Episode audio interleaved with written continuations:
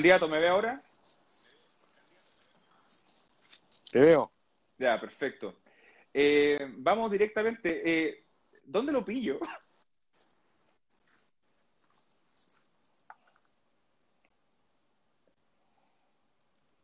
No, te escucho bien. Espérate, me voy a correr. Ya. Vamos a esperar entonces.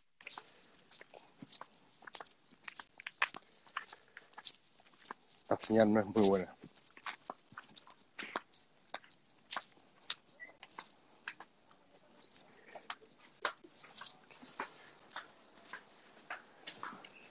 ¿Me escucháis tú ahí? Sí, te escucho perfecto y te veo perfecto.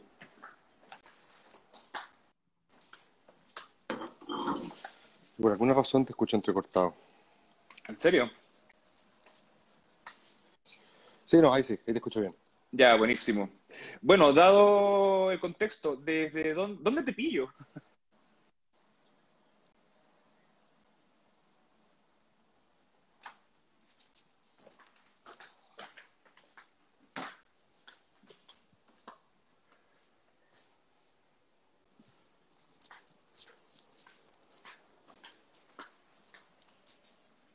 Vamos a esperar que el candidato busque un lugar con señal para que no haya problemas de interferencia.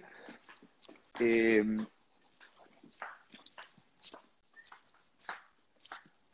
Yo te escucho perfecto, hijo, pero de repente se queda pegado. ya, perfecto. Vamos entonces de nuevo a la pregunta. ¿En qué parte estás? ¿En qué parte estás de Santiago o de alguna otra parte? ¿De dónde te pillo? Estoy en Tunquén, Ah, en la playa. Saqué mi permiso de vacaciones.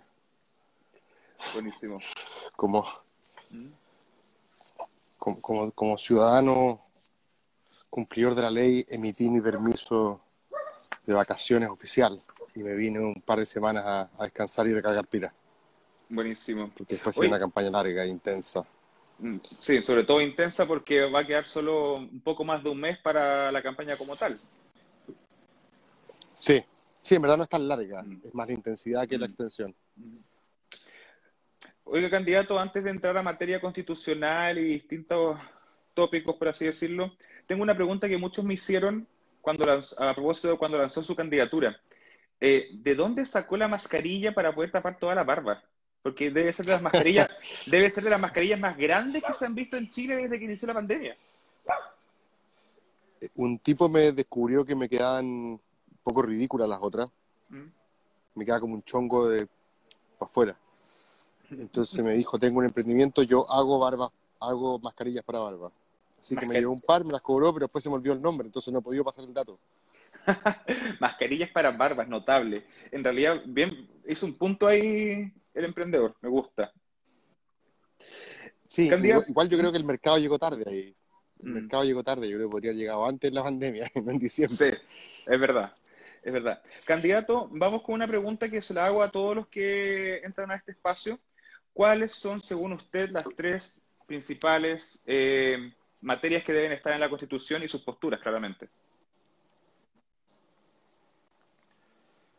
Pero yo pertenezco más bien a la tradición del constitucionalismo liberal eh, moderno, así que no es, mucha, no es mucho el margen de innovación que, que tengo en este sentido. Creo que una constitución lo que tiene que hacer es dibujar la arquitectura del poder, quién hace qué, cuáles son los límites de la competencia de cada uno, ¿cierto? Lo que usualmente llamamos separación de poderes, con sus respectivos contrapesos.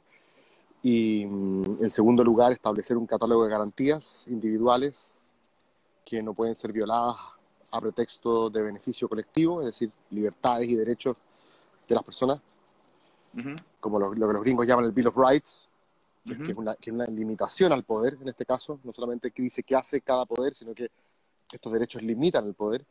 Y me imagino que ya no, no, no, no desde el punto de vista de lo que me gustaría escribir, sino que lo que me gustaría que transmita es una cierta noción de, algunos le llaman patriotismo constitucional, ujú. pero siempre el concepto de patriotismo trae, trae- Mm. llama equívocos. La idea es que si es que no somos una sola nación, si es que Mm. somos plurinacional, si es que somos diversos y, y no estamos tan de acuerdo de cuáles son las cosas que nos hacen ser orgullosos de, de- de- de este país, bueno, que sea, que sea lo que decimos en el texto, que sean los Ujú. principios que expresamos en el texto, como que de alguna manera sintamos que lo que está escrito ahí nos representa a todos. Si logramos hacer eso, yo creo que ya vamos a haber eh, dado un, gran paso. ¿Y eso se logra con una constitución reducida o, más extensa que la actual? Depende, bueno, depende. Yo siento que eso se logra cuando todos los sectores sienten que tienen sus huellas dactilares ahí, que todos, que todos contribuyeron a parir ese retoño, por así decirlo. Em, más que si sea larga o corta. Lo más probable es que sea un poco más larga, lo que nos gusta, algunos más minimalistas. Em, pero la idea es que tampoco sea lo suficientemente larga, incluso también en muchos sectores más progresistas se entiende que la gracia de la Constitución es que deje a la democracia jugar.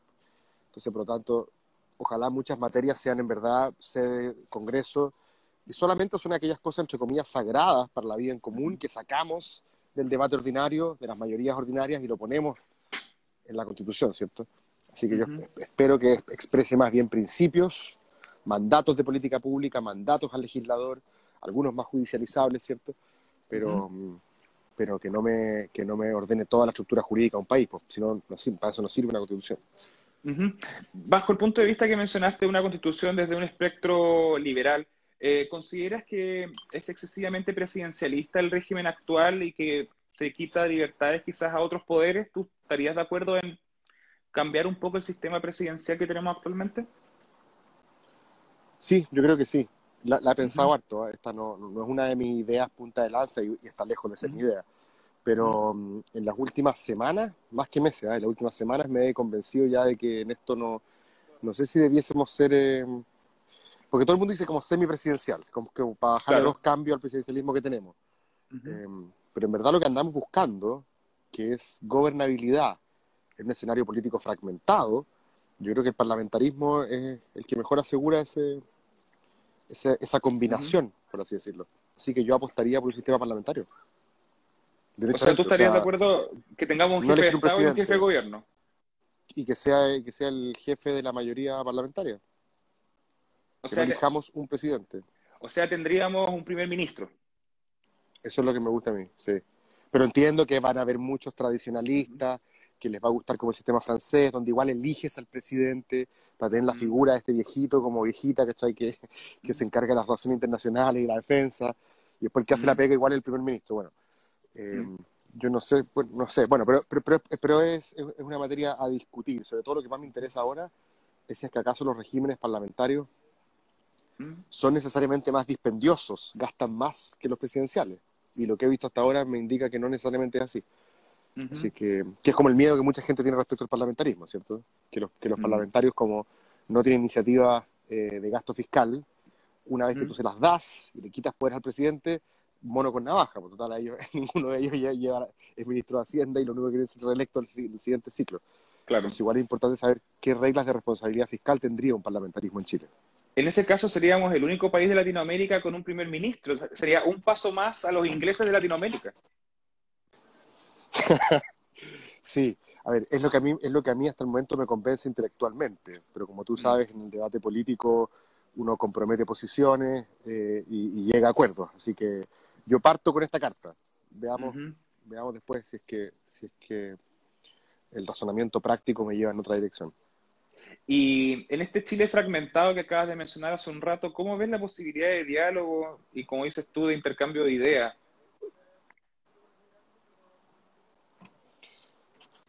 Sí, ¿en la constituyente misma dices tú o en general? Sí, eh, no, en el, en el debate, en la eventualidad que tú salgas electo, eh, ¿cómo ves esta posibilidad de diálogo, y de diálogo y debate en este Chile fragmentado?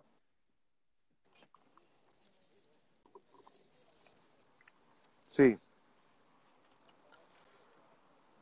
Yo creo que... Mm, ¿Me escuchas, Juan? Yo te escucho bien.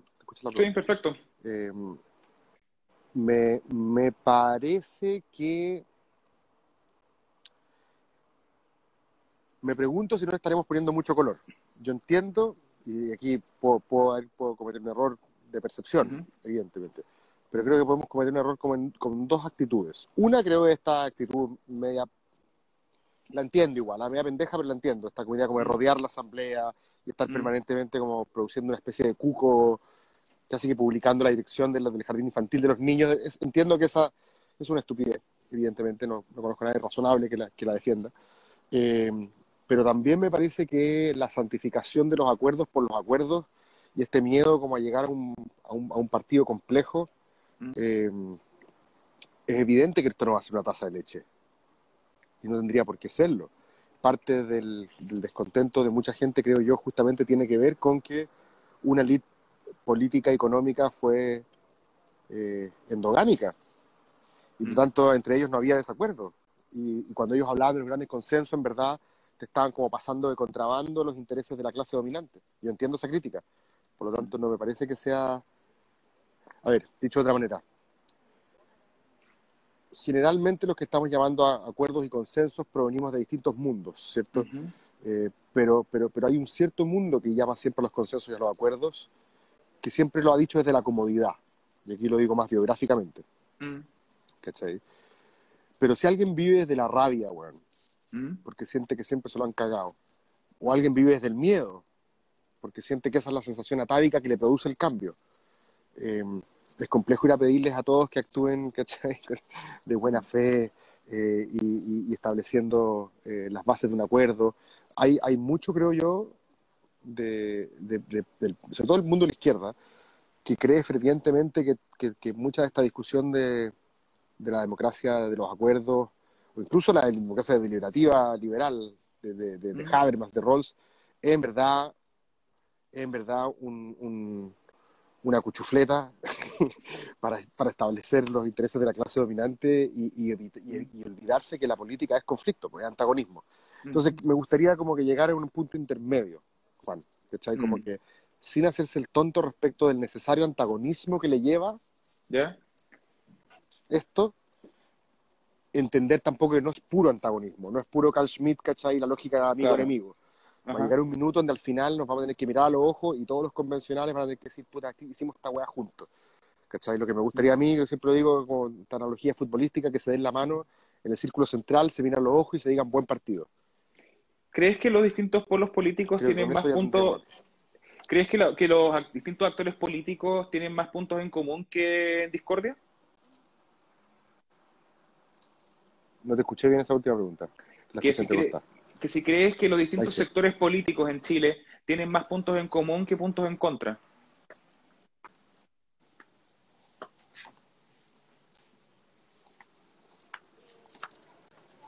No, ahí sí que no te escuché.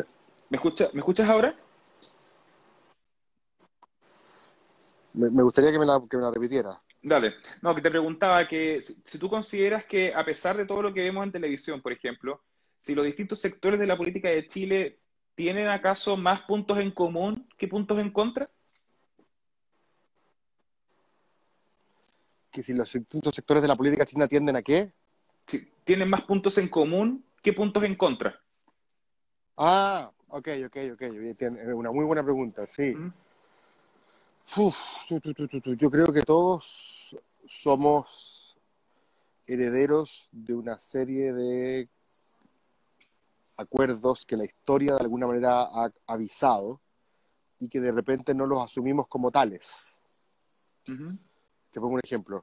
Eh, en Chile, de algún modo, esta palabra que es muy jabonosa, ¿cierto? Y tú, tú, de hecho, me conociste como profe conversando sobre esto, sobre el liberalismo. Es una palabra eh, muy jabonosa, pero en cierta manera el liberalismo culturalmente en Chile es hegemónico. O sea, hay desde el Frente Amplio hasta la UDI en algunos, algunas batallas argumentan en, en esa clave. Entonces, por eso creo que hay un cierto sustrato común en, en- en, eh, en- en el mundo político chileno, sin duda. Eh, creo que la polarización responde más a otros fenómenos. Creo que generalmente nosotros caricaturizamos más al adversario porque nos conviene mostrarlo lo más lejos posible de nosotros.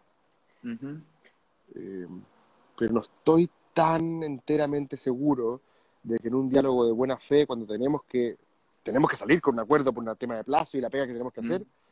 que en este caso es la constituyente, la constitución, eh, creo que como, me gustaría, bueno, aquí puedo pecar de ingenuo, pero me Mm. gustaría, como dice un, un- un tipo que una vez escuché, que llegáramos y nos diéramos cuenta que tenemos más acuerdos de los que pensamos, Mm. que no tenemos que llegar a ponernos de acuerdo, sino que a darnos cuenta que ya lo estábamos. Oye, y en cuanto al, sistema, al procedimiento para llegar a los acuerdos en esta convención constitucional, ¿Qué te parece a ti la, la, medida de los dos tercios, que fue bastante discutida en su momento? ¿Te parece válida la de los dos tercios para llegar a los acuerdos? Sí, me gusta. Me gusta porque le impone, impone un desafío tremendo al, al, mundo que esté representando a Chile ahí, de decir estos son los mínimos, comuna, los mínimos comunes denominadores de la convivencia nacional. esto, esto no es un partido que te gané con un gol de rodilla en el último minuto. Eh, sino que aquí realmente hay tanta agua en la piscina que aquí más o menos nos podemos sentir todos interpretados. Y ojalá que todos los sectores hayan algunos temas en los cuales formen parte de los dos tercios ganadores, por decirlo de alguna manera. Esa manera que a veces hay desde la izquierda de pensar de que ojalá la derecha no saque un tercio para que no nos vete todas las transformaciones. Es una estupidez. Lo que, lo que, lo que deberíamos aspirar es a que en distintas discusiones tengamos gente que sienta que también ganó. mientras, más ganadores haya, más sientes que, el que te puedes ir tranquilo con el resultado. Entonces me gusta mucho más a mí una geometría de dos tercios móviles, sin duda. Perfecto. Creo que es mucho mejor para, para el resultado. Para el resultado que es la legitimidad. la métrica del éxito de esto es la, legitimidad. Perfecto. Oye, Cristóbal, te quiero llevar a un tema en el cual tú te has explayado en, distinto, en distintas publicaciones que tiene que ver un poco con la fe y en particular con el libro eh, Ateo fuera del closet, ¿ya? Porque el, la libertad de culto, ¿ya? Y las distintas fe que pueden existir, de alguna forma están presentes en la constitución actual. ¿Tú crees que en esta constitución, en esta nueva constitución, se debe estipular ciertos criterios en relación a la libertad de creo? Una buena pregunta. Hay algunos que dicen que ni siquiera necesitaríamos ponerla. A eso voy. De alguna manera, Claro, porque hay de alguna manera todos los otros derechos fundamentales ya cubren todo lo que cubre la religión, ¿cierto? Asociación, armas una iglesia, expresión, eh, evangeliza, ¿cierto? Etcétera. Eh, pensamiento, para que hablar. Pero bueno, a mí, a mí, a mí sí hay un, hay un modelo que me gusta, que es un modelo híbrido. O sea, es lo que yo llegaría a proponer, a pesar de que, como tú bien dices, mi, mi, posición metafísica ha sido el ateísmo. Mi posición política no es esa. Yo, no, yo no quiero que el Estado sea ateo evidentemente. Si, si quisiera que el Estado fuese ateo, no sería liberal.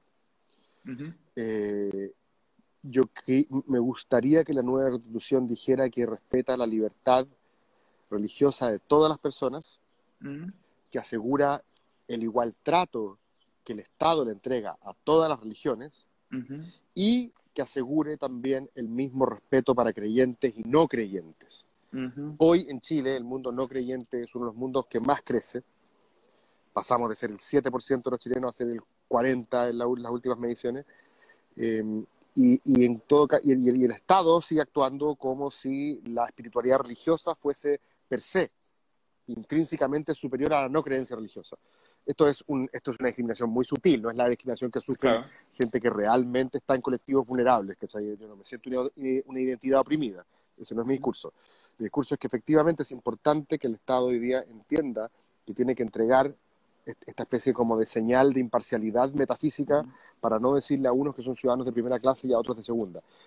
Pero, pero al mismo tiempo me abro la posibilidad de que reconozca el valor de la religiosidad.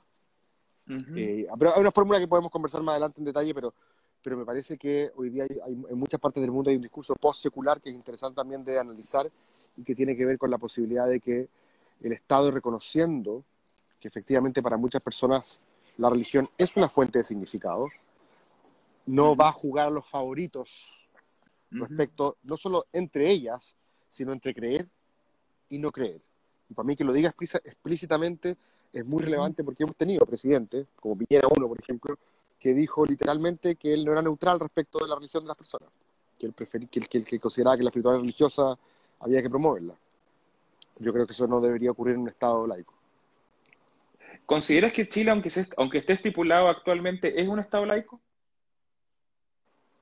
Lo que pasa es que cuando yo hablo de laico eh, me refiero a un estándar eh, normativo, ¿cierto? Lo que debiera ser, que es discutible. Puede que tú y yo entendamos por laico algo distinto. De hecho, en el mundo más religioso en Chile hay muchos que distinguen entre laico y laicista.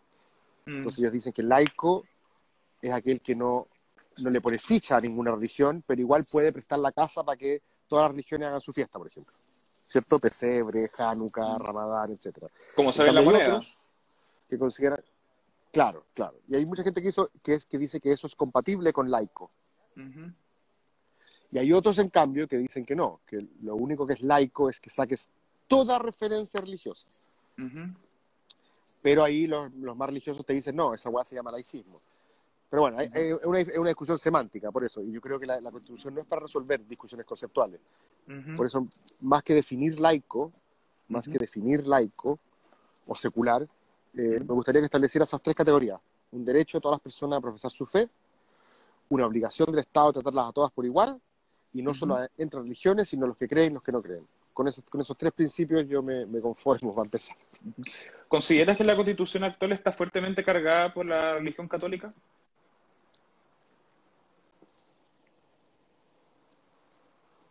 No, o sea, a lo que podría haber sido la constitución de Guzmán. Eh, depende, hay, hay, hay, hay discusiones súper interesantes ahí, por ejemplo, el concepto de familia. Eh, eh, Guzmán probablemente estaba pensando en el concepto de familia tradicional, ¿cierto? pero hay gente que dice hay que poner todas las familias. Y otros que te dicen, ¿y para qué hay que ponerlo? ¿Y por qué no poner el individuo, por ejemplo? ¿Cómo? Y poner en vez de familia, onda que el núcleo de la sociedad, en vez de la familia, para no entrar a como las familias, todo tipo de familia, mejor poner que el núcleo de la sociedad es el individuo, y así estamos listos. Claro. ¿Tú en, ese sentido estipularías cómo poner familia o dirías por el individuo? Porque en general personas con la línea con distintas líneas liberales en general se inclinan como por estipular que el núcleo de la sociedad es el individuo más que la familia.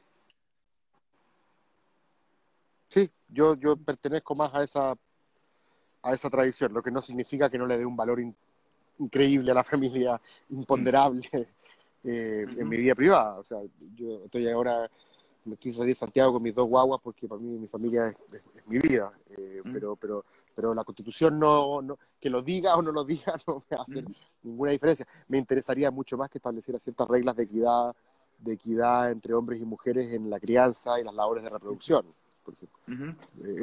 ¿Cómo, cuáles?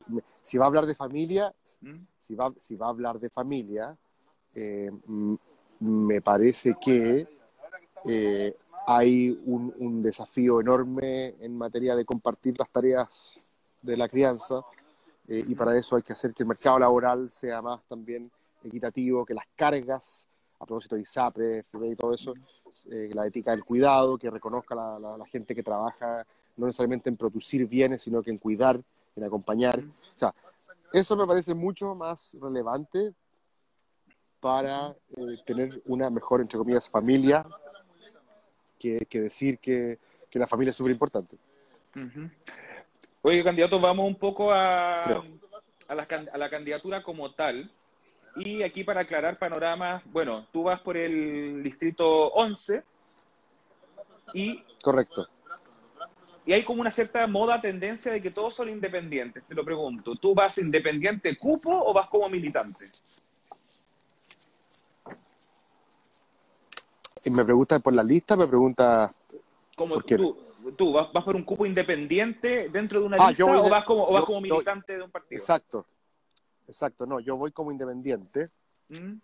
eh, pero voy, voy en el cupo de un partido, claro. Los partidos ¿Mm? prestaron cupos para muchos independientes en todo Chile, bueno. Creo que de los 3.500 candidatos que hay, hay como 2.600 que son independientes, lo que significa que más allá de las listas de puros independientes, eh, los partidos como que anduvieron cachando que, que había que salir lo más posible de la, de la, de la militancia para conseguir mejores resultados y buscaron muchos independientes. Yo voy en una lista que es la lista de la prueba, es el nombre de fantasía que, que, tiene, que es básicamente lo, unidad constituyente, más este nuevo grupo que armó el Partido Liberal que se llama eh, Nuevo Trato. Nuevo Trato, sí.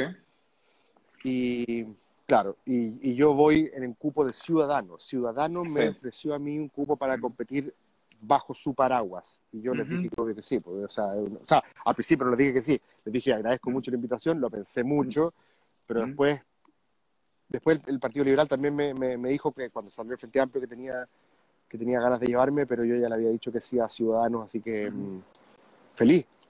Estoy, ¿Y por qué una, súper buena onda con ellos. ¿Y por qué te acomodó el cupo por parte de Ciudadanos? Y te lo pregunto porque, tal como mencionaste que el Frente Amplio al parecer también te habían preguntado, en la prensa hubo trascendidos de que también te había buscado Evópoli para hacer una campaña constituyente. ¿Por qué definiste por Ciudadanos al final? Evópoli nunca me ofreció. Esa, ¿No? esa, esa fue una... Un trascendido de un desliz de la segunda, ¿no? Ya. Sí, nunca, nunca. Yo tengo mucha cercanía con Evópoli, mucha. Con los cabros más jóvenes, sobre todo, me llevo muy bien. Yo creo que durante el 2020 participé en 1500 lives y cuestiones que me invitaron. O sea, tengo la mejor de las ondas con Evópoli. ¿Y no si se picaron porque si hay por pedido, lo habría pensado seriamente. habría- ¿Cómo? ¿Y no se picaron porque te fuiste con Ciudadanos? Pero es que Evópoli nunca me, nunca me... Con Evópoli nunca estuve en ninguna conversación. Jamás, Ah, nunca. Nunca, jamás. Nunca, jamás. Yo, yo tengo cierta cercanía con, con Inal Larraín Mate, que, que fue su presidente y está a cargo del proyecto constituyente, y ahora vamos a competir. O sea, Sí. somos, somos amigos. eh, eh,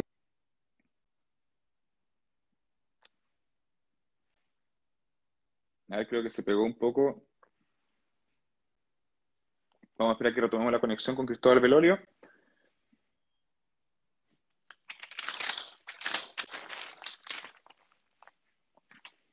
A ver, vamos a esperar que se retome la conexión. Estamos aquí a la espera de Cristóbal Velorio, que nos conversa desde la playa. Se cayó, parece. Sí, parece que se cayó, así que vamos a esperar retomar conexión con él. Sí, se cayó. Vamos a enviarle de nuevo la, la, la invitación. Vamos a buscarlo por acá.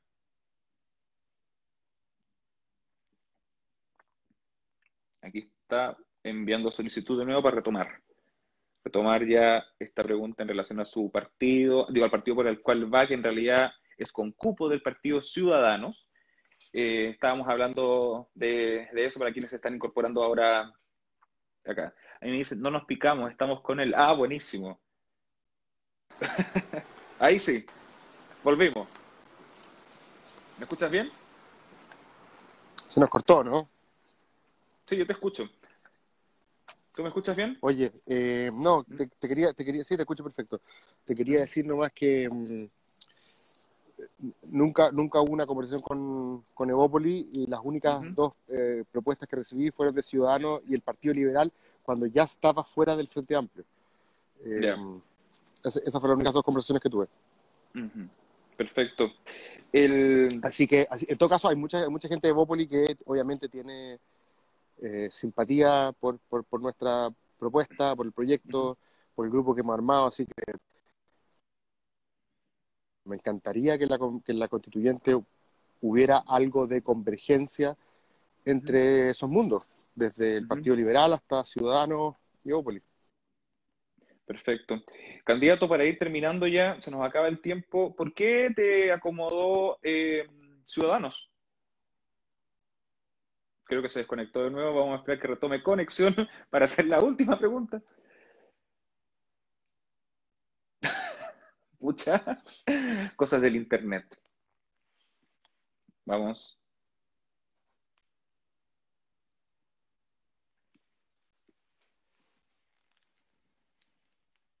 Sí, se des- desconectó. Vamos a volver a conectar con Cristóbal Velolio para eh, hacer la última pregunta. Estábamos cerrando. Vamos a ver acá.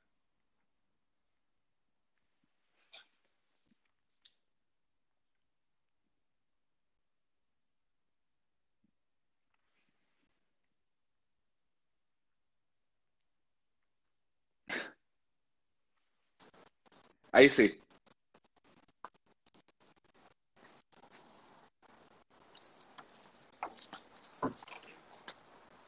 ¿Ahora sí? Yo te escucho bien. Perfecto. Para cerrar, ya finalizando, porque ya se nos acaba el tiempo, eh, ¿por qué, qué, qué es lo que te acomodó de Ciudadanos? Ah,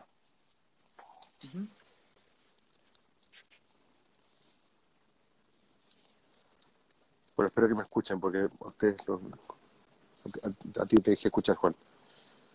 Sí, no, ahora me escuchas Sí, sí. bien, yo te escucho. Yo te escucho bien. Me Perfecto. parece que Ciudadanos me parece que Ciudadanos es un partido que desde el punto de vista ideológico, muy, poca gente lo conoce desde el punto de vista ideológico, pero todos, todos saben que Andrés Velasco fue como su, su, su padre fundador eh, y, hay, y, hay, una cierta idea de un liberalismo igualitario, progresista, que, que, me representa de esa definición ideológica. Creo, que, creo firmemente en los ideales y los principios que expone ese liberalismo igualitario, que no solamente eh, igualitario en lo, en lo distributivo, sino también en lo relacional, y eso es una idea que ha entrado muy fuerte también en este mundo. Eh, y, y, también creo que las políticas públicas y el Estado tienen que ser conducido con cierta eh, eficiencia, con cierto rigor, con, cierta método, con cierto método. y me parece que esas ideas Velasco las, las reflejaba más o menos bien, más allá de las críticas que uno le puede hacer personalmente. Em, y, y, ese, y ese mundo ciudadano, esta especie como de liberalismo de centro-izquierda, como, como, como, algunos lo ven, em, me, me, hace sentirme en un espacio súper cómodo. También habría, insisto, también habría ido cómodo si, si hubiera sido el Partido Liberal o quizás, o quizás Evópoli. Lo de Evópoli era más complejo por los socios que tiene. Con ellos, insisto, me tengo, tengo, tengo una excelente relación. Em, pero me habría sido bien difícil en la misma lista que va republicano. ¿Consideras que fue un error muy grande que Bópoli pactara con republicanos? No sé si fue un error, porque yo no soy experto electoral. Puede que desde el punto de vista electoral no haya sido un error. Pero creo que políticamente le quita identidad a una coalición que no sé cuánto daño le iba a hacer republicano. Creo que, creo que la señal de haberle dicho no a republicanos podría verse después exprimido para mostrar algo así como una derecha más democrática. Bueno, no sé, puede ser. En todo caso, no, no, no, juzgo a priori. ¿eh? Los republicanos también tienen el derecho de participar en la elección, está todo bien, pero, pero, pero yo no habría participado en esa coalición. Eh, por, eso, por eso para muchos también era complicado mm. eh, cuando, el Frente, cuando el Partido Liberal estaba dentro del Frente Amplio.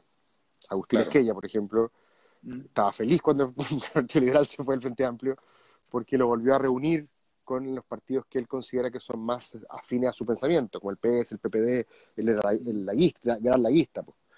Eh, entonces, con algunos miembros del Frente Amplio que los tratan de la casta y de viejo, no sé qué, el pobre, el pobre él también se sentía incómodo con esos socios. Está bien, yo creo que Unidad Constituyente en ese sentido es un, es un bloque dentro de la diversidad eh, mm. que tiene cierta, cierta coherencia ideológica, cierta. Perfecto.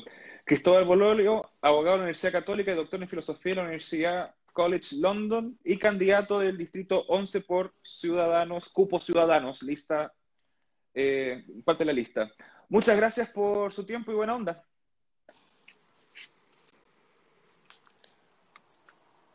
Oye, perdonen por el, por el mal internet, pero estoy en la playa y traté de conectarme como con tres routers distintos y fue una pesadilla, viejo. Estaba todo el día diciendo, bueno, vamos a hacer la 8 y esto no va a funcionar, pero finalmente esto fue lo mejor que pude obtener. No, pero se pudo. Muchas gracias por tu tiempo y disposición. Creo que no nos escuchó por la conexión, pero bueno. Ahí está. no, no, sí, te escuché, te escuché. Gracias, un abrazo, chao. Ya, chao, chao.